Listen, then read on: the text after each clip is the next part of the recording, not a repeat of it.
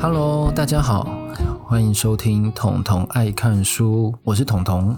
那今天来到我们的第十七集，第十七集我要再做一个非常狂妄的挑战，就是我又要来讲一个旷世经典，然后这个经典就叫做《异乡人》，是卡缪的。那我每次在讲这种。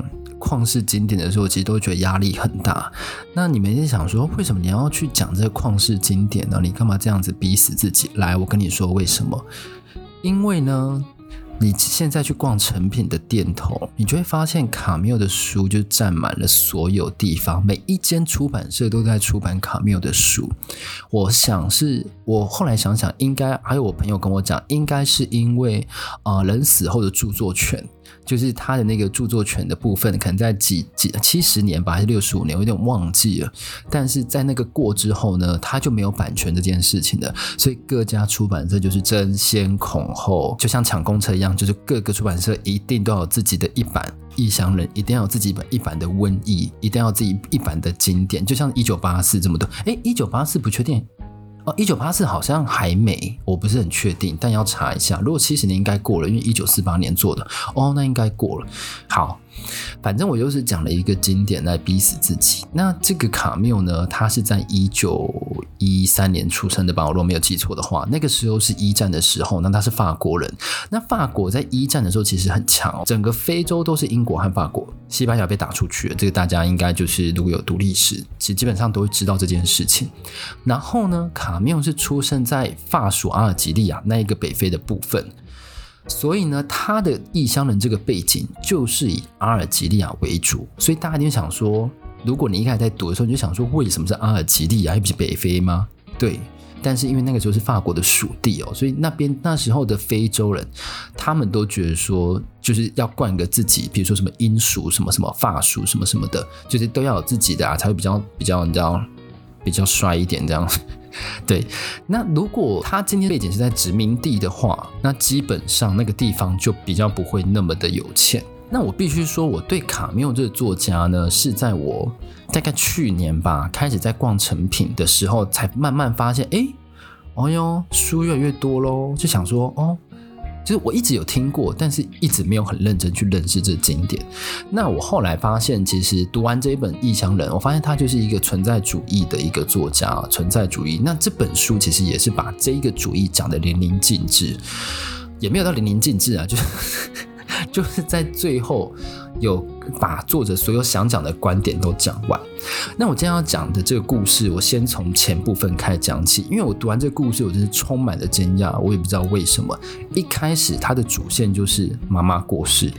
对，妈妈过世，那其实还好，因为那时候主角设定的话，他其实就是在啊城镇内工作的一个普通的工人。然后呢，因为妈妈过世，那妈妈过世的地方，他的家乡就是在比较郊外的部分，所以他必须要来回好几个小时才会到他妈妈那里。那妈妈是住在疗养院那里。然后，因为他妈妈过世嘛，他就跟他老板请假，他就回去。然后他回去的时候呢，帮他妈妈办丧事的时候，有一件事情非常重要，就是第一个，他没有表现出非常哀伤的样子，他脑中有很多很多想法，他观察着来帮他妈妈悼念的人，他观察着来帮他妈妈就是肯祈福的人吧之类的，就是为了他妈妈很难过的人。然后有一件事是非常重要，就是他们在钉那个棺材的时候，他会问你说：“诶。”你想要见死者最后一面吗？那个人问了卡缪，哎，不是卡缪啦，就那个主角，我自己觉得他就是卡缪啦。问了那个主角两次，卡缪，哎，不是，我又在想卡缪，真的是一种存在主义。他他又问了他两次，结果主角就是说啊，我不要，所以他都没有都没有去见到他。见他母亲的最后一面，他没有看到母亲最后一面，然后这故事就这样就是剧终了，然后就他又回到就是城城镇中开始上班。那城镇中呢，他有一个他有很多个邻居，然后有一个邻居就是一个老妇人，然后他会时常带着一条狗，然后每天就是带他散步回来这样子。然后另一个呢是有一个邻居叫雷蒙，那这个雷蒙呢大家都不喜欢他，因为他看起来很暴力，然后就是他的人缘也不好，但是呢他会去找卡。又是卡缪，我的妈呀！会去找主角聊天，那主角也会觉得说，哦，他其实聊得还蛮有趣，但是他也隐隐约约觉得说，他存在着一点暴力的感觉，因为他会动手打他的女同居人啊，女朋友啦，不算女同居人。然后，但他也觉得说，反正你不是打我，他就相安无事，而且甚至呢，他会去帮雷蒙作证，说他其实没有打他女友的这种关系。有一天呢，故事转折就在这里，有一天，雷蒙就邀请主角。然后去找他一个朋友，在海岸边叫马松夫妻档，然后呢，他们就是要一起玩嘛。那我们知道刚刚有说雷蒙他是一个很暴力的人，所以暴力的人呢，他会有什么？他会有很多的仇家。他刚好好死不死。他在海滩就遇到他的仇家，他的仇家是，他只讲说他们是阿拉伯人。我必须跟各位说，我不知道为什么他都讲阿拉伯人，因为我最近开始在读一半的瘟疫，里面也有讲到阿拉伯人嘞，所以我觉得这个应该是有历史典故的，就是从当时那个时空背景，一九他做这本做完这本书，一九四几年吧的那个时候，他刚这样看到的那个状况是怎么样？为什么会一直有阿拉伯人，而且阿拉伯人都是反派？都是就是想要跟他们有冲突的那一种帮派的人，然后他们就是遇到那个仇家嘛，那你也知道不知道为什么就是屁孩间的那种男子间的那种情感，就想要帮忙自己的朋友雷蒙，然后呢，他们一开始本来是互相对峙，所以他们真没有真的起冲突，但不知道为什么当主角再回去海滩走走的时候，就只有他一个人，他又遇到那一些阿拉伯人，那时候呢，阳光非常刺眼。所以他就是他也能看到阿拉伯人这个状况。其实我在澳洲打工度假的时候，开开车也会遇到这种状况。他们的夕阳真的会逼死人，就是你在开车的时候，你就是完全看不到前面，很可怕那一种。所以我可以体会说，他看不到前面，然后他又好像隐隐约约觉得说阿拉伯人好像拿刀了，所以呢，他就拿起雷蒙放在他那边的枪，直接往阿拉伯人射杀，阿拉伯人就死了。你知道我内心是多惊讶吗？我本来想说，异乡人生应该是表现一个乡愁的一个故事，结果它又是一个 凶杀小说，好像名侦探柯南，名侦探柯南在哪里就有小说，所以我本来想说这一次来摆脱一下犯罪学好了，诶，没有哦，我跟你讲后半段 又是他杀人。我等就想说，好啦，我可能就是很容易吸引到杀人犯罪的小说，那也没办法。那杀人过后呢？其实重点不是说他杀了这个人，他杀了这个人之后，他因为他看不太清楚，那时候不是说太阳很大嘛，他又朝尸体开了四枪。好。他就是现行犯，所以他马上就被抓走了。在审判的过程中，检察官就说：“你对于这个阿拉伯人开枪，而且你还开了四枪。他们想要证明说，他并不是不小心出于自卫要杀了阿拉伯人，而是蓄意谋杀。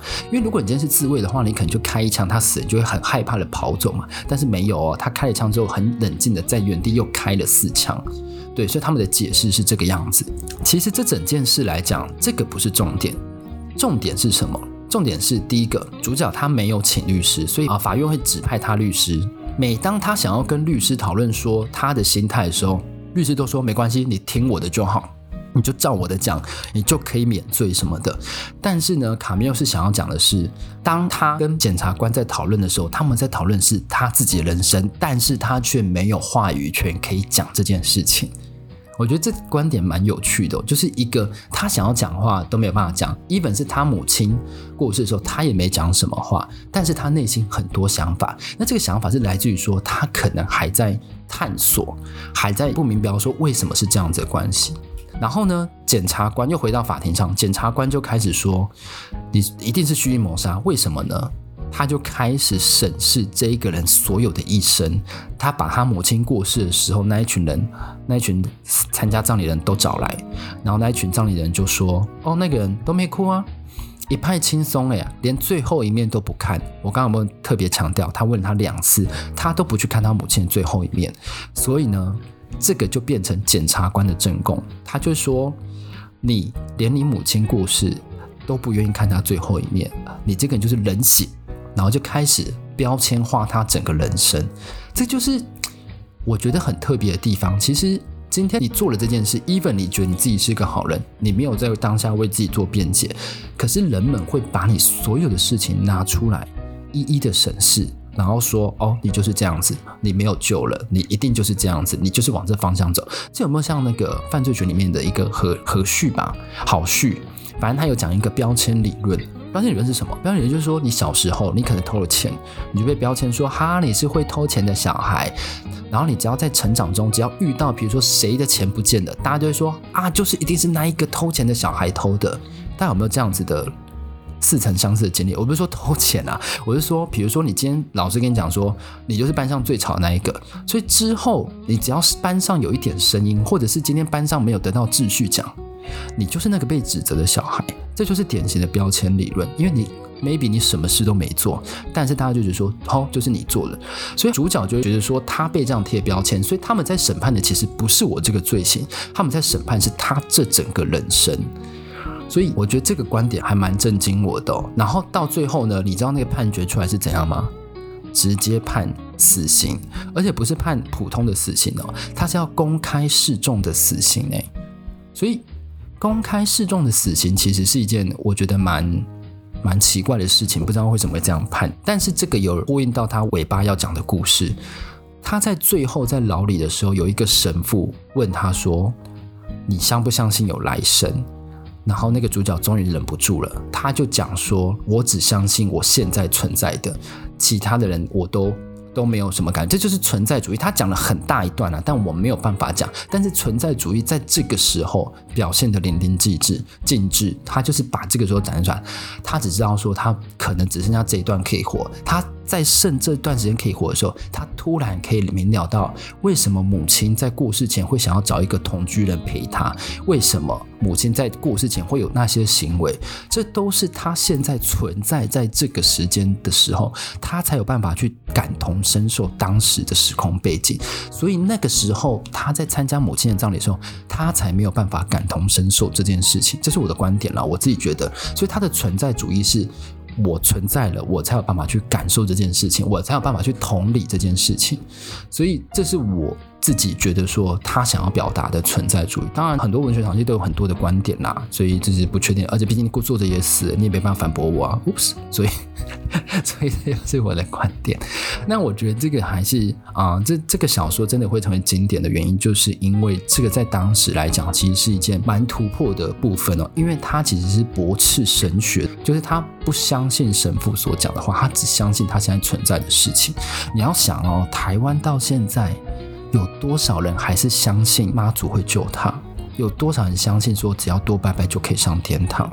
对，所以我我不是说不相信啊，只是就是说，我们从来不知道那边的世界是长怎么样子，我们只能用心在我们现在的世界。所以我还蛮喜欢存在主义这件事情的，就是可能类似就是现实主义吧，我自己觉得。但是因为我没有查这几个主义的不同，因为我不是读相关科系，但这就是我的理解。那。我今天又讲完一本旷世巨作了。我每次讲完旷世巨作，都会觉得大家好像兴趣缺缺。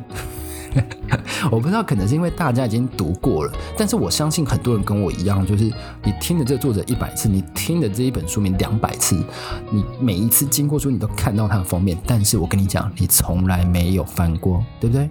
就是你，对不对？对，所以。所以，经由我这样讲，我觉得其实是很值得大家去把那一本书翻出来的。那我接下来也会再讲几本经典，就是我最近开始收集经典，因为你知道我闹书荒，大家就是不推荐我要去看什么，对啊，所以嗯，好，就这样子啊。对，但我觉得就是说，你如果喜欢我的节目的话，你就是帮我订阅，就订阅，然后帮我推广我的 Instagram，就是任何的。节目你可以转发哦，你可以在那个，因为我 Instagram 会每次我要发新的集数，我都会发那个限时动态，你可以把我限时动态转发，这就是帮了我一个超级大忙，好不好？那就是麻烦各位了。好啦，那今天第十七集就这样啦，那就先这样，那祝大家再撑一天就可以过周末了，嗯，加油！好，我是彤彤，大家拜拜。